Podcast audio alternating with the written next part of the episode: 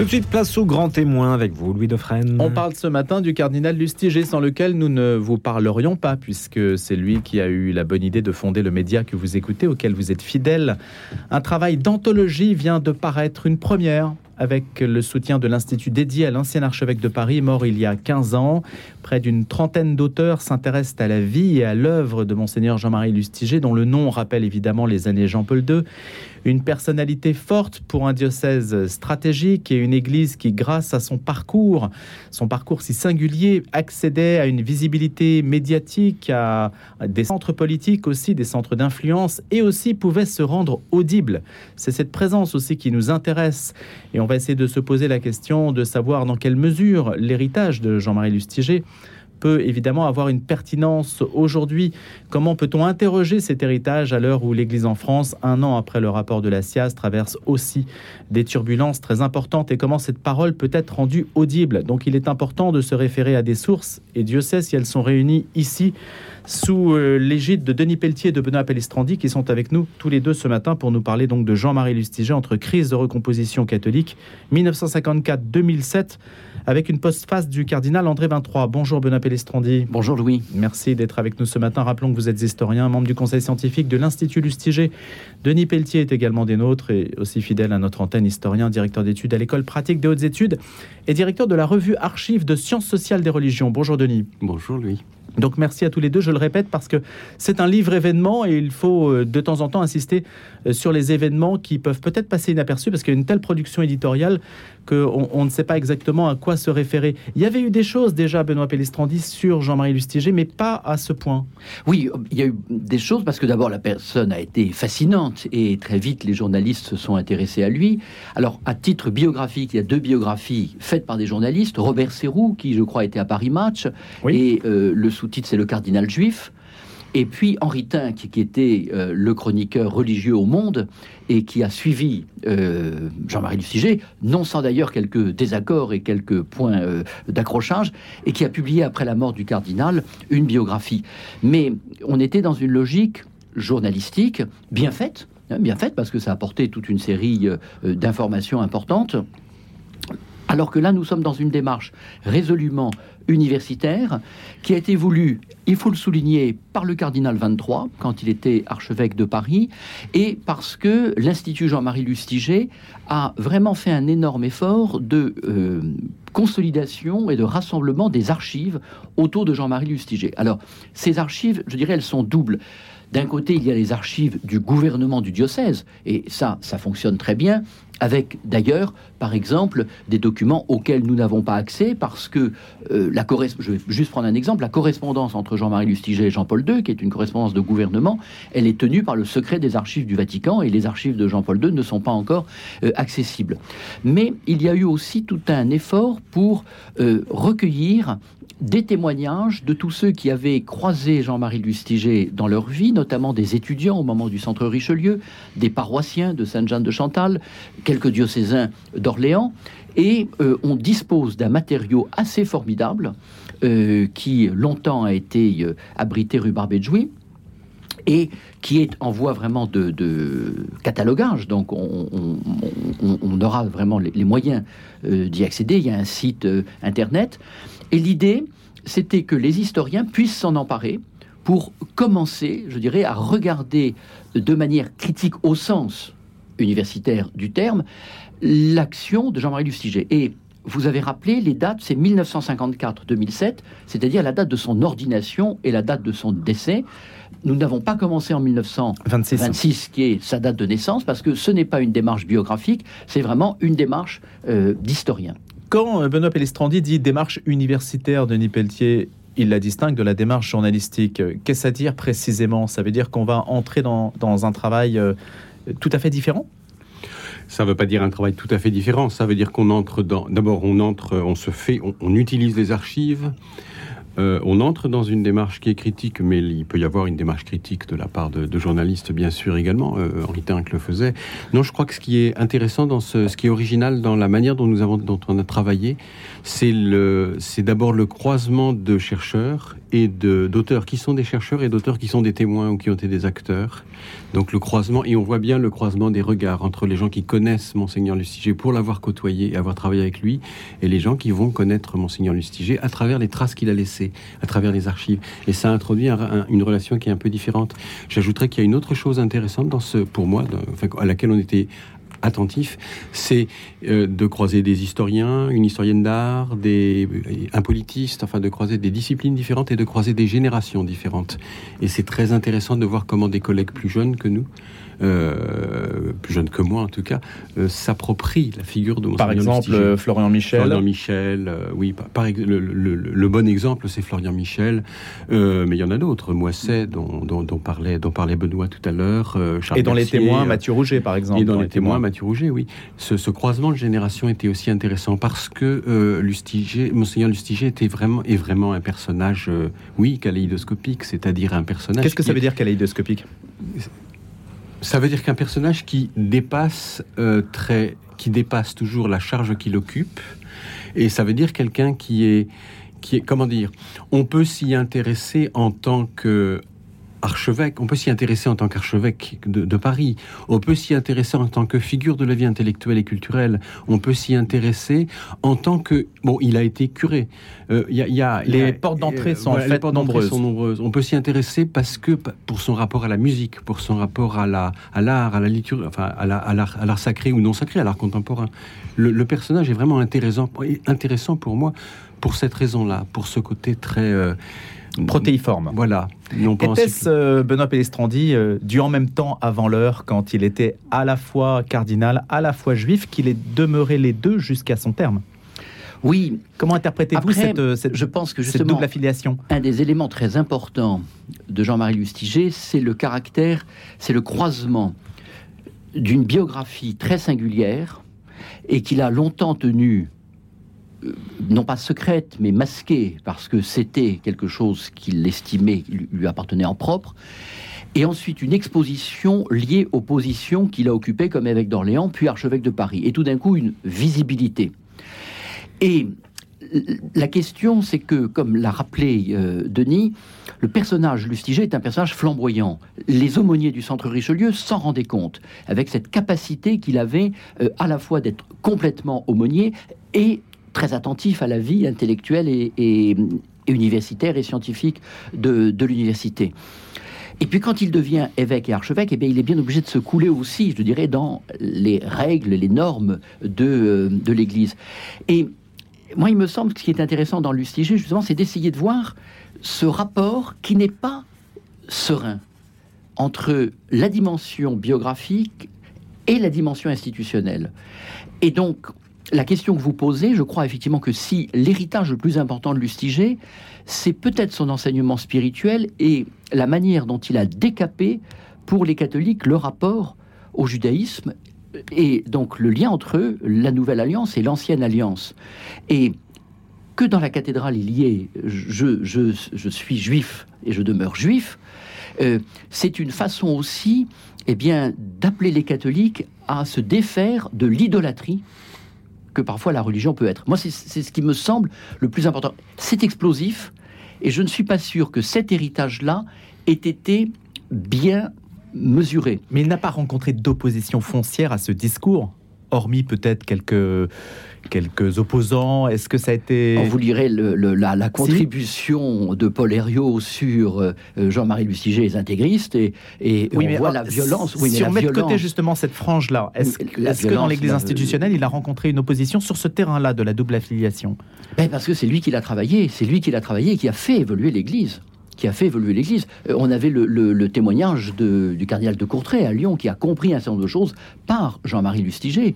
Euh, de ce côté-là, il est vrai Avec aussi le voyage à Auschwitz la, conjonction, la conjonction euh, Jean-Paul II Lustiger joue énormément. De même, on lira dans le livre la passionnante contribution de Thérèse Eblinck sur l'affaire du Carmel d'Auschwitz. C'est absolument incroyable. Et de voir comment Lustiger est resté en arrière pour ne pas compromettre les chances, mais que c'est lui quand même qui a fait bouger, y compris le cardinal Marcharski à, Varsovie. Oui, il, a, il a, pas rencontré des... Il a, je dirais, peut-être pas qu'il a rencontré des oppositions, il en a rencontré, mais il a croisé des, il a croisé des vraies crises. La, la, la, l'affaire du Carmel d'Auschwitz, c'est une vraie, c'est une vraie difficulté et il y joue un rôle extrêmement important. La, la repentance de, la repentance de 1997, il y joue, il y joue un rôle clé aussi. Donc euh, oui, moi je suis assez convaincu qu'une des transformations irréversibles du catholicisme français de, des années post-conciliaires, c'est le se, loge dans le rapport au judaïsme. Et, et, et, euh, Lustiger y a joué un rôle véritablement important en France. Ah bah c'est certain que c'est la figure même euh, presque unique. Je ne sais pas s'il y en a d'autres qui ont porté ce, message-là, mais en tout cas, c'est lui qui l'incarne au plus haut point. Il y a une section euh, dans le chapitre d'Olivier Landron, Gouverner un diocèse en crise, le malaise des curés de paroisse à Paris alors, je ne sais pas si on peut croiser les périodes. Est-ce que le propre d'une institution comme l'Église n'est pas d'être tout le temps en crise? Et est-ce que Jean-Marie Lustiger avait en quelque sorte une manière d'aborder cette question quand il a hérité de l'archevêché Auquel cas on pourrait se dire, tiens, peut-être qu'on peut essayer de, dupliquer les manières d'agir. Est-ce que c'est possible bah, D'abord, il y a quand même la conjoncture n'est pas du tout la même. La société française, euh, Jean-Marie Lustiger est un pasteur d'une société française qui est à la fois marquée par la Seconde Guerre mondiale et en même temps la transformation, la métamorphose, pas simplement économique et matérielle, mais anthropologique liée aux Trente Glorieuses, pour le dire de façon très rapide. Euh, donc, ne l'oublions pas, euh, quand Monseigneur Marty est archevêque de Paris, il arrive en 68, il y a cette secousse de 68 dont tout le monde comprend qu'elle n'est pas superficielle et qu'elle engage euh, des, choses assez profondes. Et il se trouve que chronologiquement, ça correspond aussi à la réception du Concile Vatican II.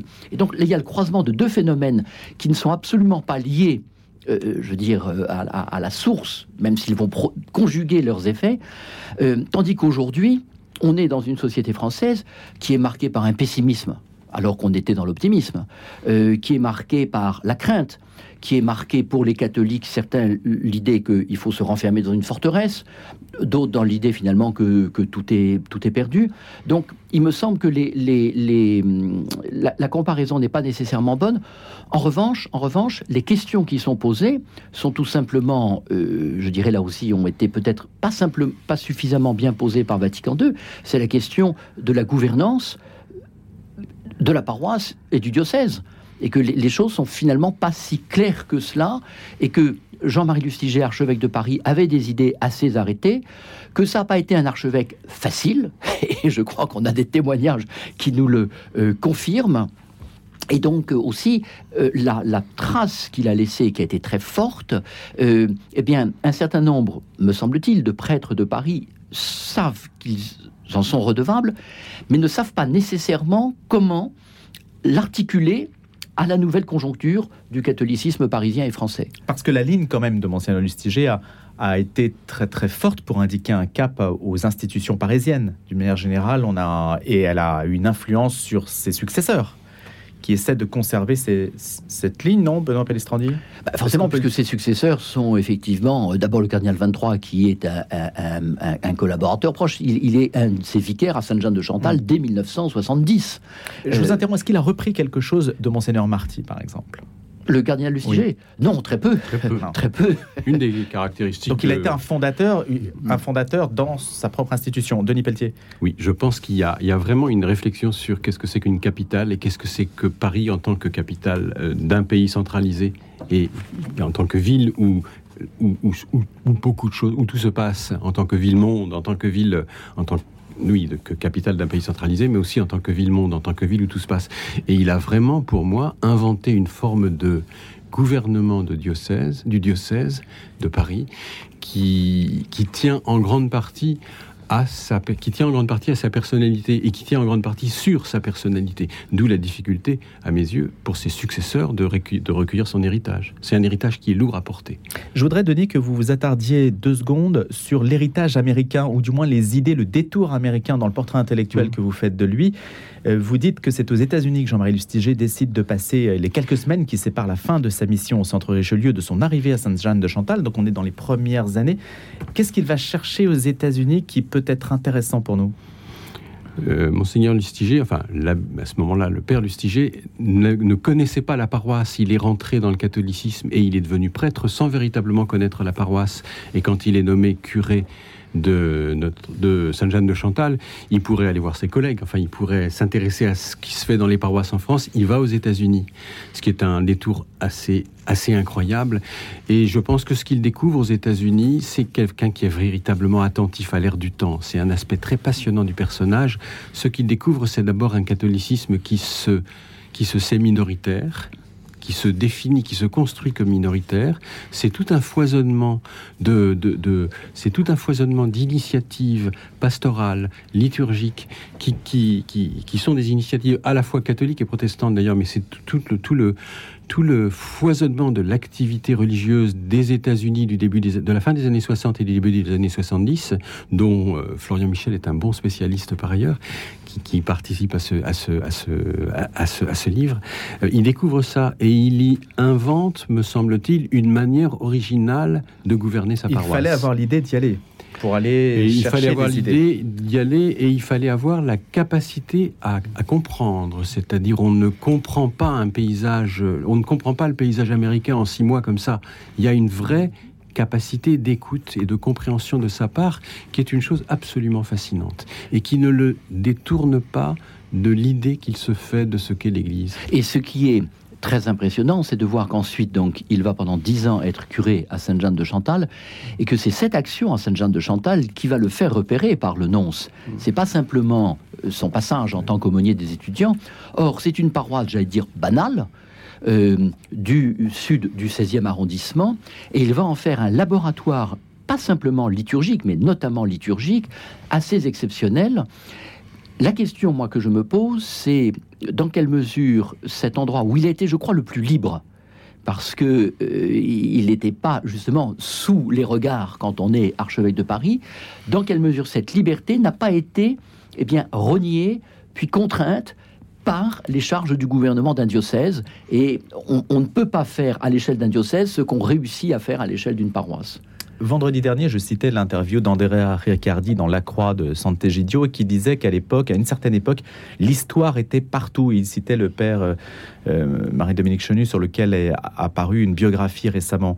Et vous signez Benoît Pellestrandi, Jean-Marie Lustiger et l'histoire en montrant à quel point il y a une forme d'audace à vouloir proposer en quelques pages une réflexion sur ce sujet. La grande force, c'est qu'on a un personnage issu de l'histoire. Est-ce que c'est ça est-ce que c'est ça qui le. Alors, ça veut pas dire que les autres ne sont pas issus de l'histoire, mais c'est qu'on a du mal aujourd'hui, peut-être parce qu'on a trop le nez dessus, à, voir ce qui nous raccroche à une histoire. Alors que lui en est une incarnation, non? Est-ce que c'est ça le point de départ? Il en est une souffrance. Il en est une souffrance, c'est-à-dire que le, je, crois qu'on a tendance à vraiment aujourd'hui complètement sous-estimer ce que représente la Seconde Guerre mondiale, c'est-à-dire en réalité le nazisme, c'est-à-dire en réalité toute l'histoire de l'Europe depuis les conséquences de la Première Guerre mondiale. Et Jean-Marie Luciger est né en 1926, c'est-à-dire exactement dans l'entre-deux-guerres. Euh, il est, par l'histoire de ses parents, euh, ça renvoie à l'histoire de la Pologne, c'est-à-dire on est vraiment dans des histoires qui sont le mélange du 19e et du 20e siècle.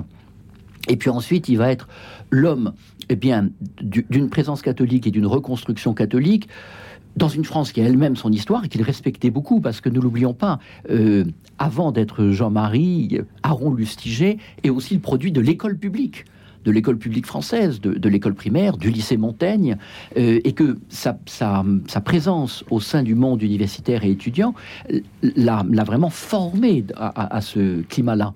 Et donc je pense qu'il avait une claire conscience du caractère tragique de l'histoire, mais aussi, et c'est là où euh, l'expression cardinal prophète qui est utilisée, je crois, par euh, Henri Tinck, fonctionne. il, il, voit dans la promesse de salut proposée par le Christ l'issue de l'histoire. Et il va le dire oscillant, j'allais dire, entre sa gravité liée eh ben, au caractère tragique quand même de notre histoire au XXe siècle et une espérance qui n'est jamais béate, qui est toujours un combat spirituel. Est-ce que c'est un homme du XXIe siècle? Autant résume-t-il tout ce que vous avez pu dire sur le 19e et 20e C'est vrai que c'est difficile.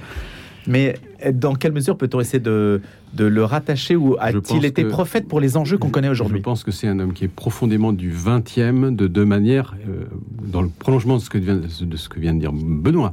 Je pense que c'est un homme qui est du 20e de deux manières au moins. C'est quelqu'un qui a vécu de manière euh, forte, enfin, qui a vécu dans sa chair, qui a vécu de manière dramatique les drames du XXe siècle. Et notamment, euh, notamment la Shoah, euh, il a perdu sa mère, sa mère est morte à Auschwitz. Donc il y a, il y a cette dimension-là qui est très, qui est pour moi très marquée par le XXe siècle. Mais c'est aussi quelqu'un qui moi, ce qui m'intéresse chez Lustiger, c'est que c'est un homme qui ne cesse de penser l'actualité à partir d'une histoire longue, qui est l'histoire du salut et qui est l'histoire du christianisme.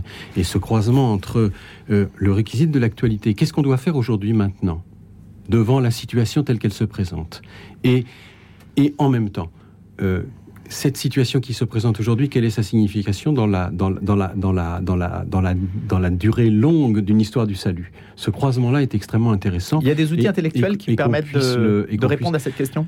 Il y a les théologiens qui l'a lu, il y a des gens comme Lubac, il y a des gens comme Bouillet, il y a des gens comme Danielou qui ont cette forme, il y a des gens comme Fessard qui ont cette forme de réflexion qui est aussi quelque chose qui leur permet de penser leur rapport à la, à la, pensée moderne sans forcément y adhérer. Donc en rentrant éventuellement dans une relation de conflit, mais de conflit compétent, de, de conflit intéressé avec la, la, relation. Et tout ça, pour moi, si l'on veut dire ça, c'est quelque chose qui, qui résiste au passage du XXe au XXIe siècle, évidemment, et qui fait une grande partie de son intérêt aujourd'hui de, son héritage aujourd'hui. On parle du livre événement, donc Jean-Marie Lustiger, entre crise et recomposition catholique 1954-2007. Euh, Jean-Marie Lustiger, c'est un livre en, partenariat ou avec le soutien de l'Institut Jean-Marie Lustiger. Au Presse universitaire de Rennes. Voilà, faut-il le préciser. Remercier Philippe Portier qui a accueilli dans sa collection cet ouvrage. Et c'était important pour nous que ce soit une, publication, euh, j'allais dire, parfaitement laïque, c'est-à-dire qu'on se rende compte que Jean-Marie Lustiger n'est pas euh, le, ne doit pas être simplement, je veux dire, euh, l'objet de, de, de, de l'Église catholique et des catholiques. Il est un personnage pour l'ensemble de la société française. Voilà, alors je ne peux pas citer tous les noms hein, de, des contributeurs, il y en a une trentaine euh, qui se divisent en trois parties, hein, les débats et les combats, l'archevêque et sa mission, le parcours ecclésial, etc. On retrouvera tout cela, et tout cela a été introduit par Benoît Pelestrandier du Pelletier, nos deux invités ce matin. Ma dernière question, c'est est-ce que au sein de l'Église en France, Monseigneur Lustiger est un objet, est un objet, est-ce que c'est un ovni ou est-ce que c'est un objet d'intérêt aujourd'hui des évêques et de l'Église en France? Est-ce que ça dépasse le cadre parisien, même le cadre intellectuel, pour être un objet ecclésial plus étendu que, qui dépasse les frontières de Paris?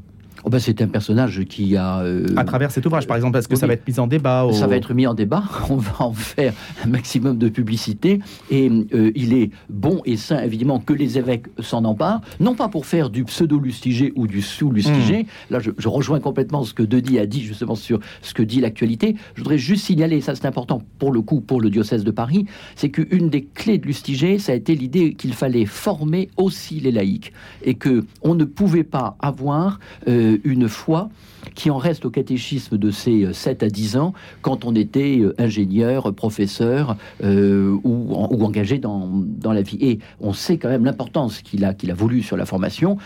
Euh, il a voulu le Collège des Bernardins. C'est pas une réussite parce qu'en fait, il l'a pas fait lui-même, mais ce sont des éléments qui demeurent à construire. Merci beaucoup à tous les deux d'être venus ce matin. Benoît Pellistrandi et Denis Pelletier, nos deux invités, exceptionnellement réunis donc pour le grand témoin en ce lundi 3 octobre.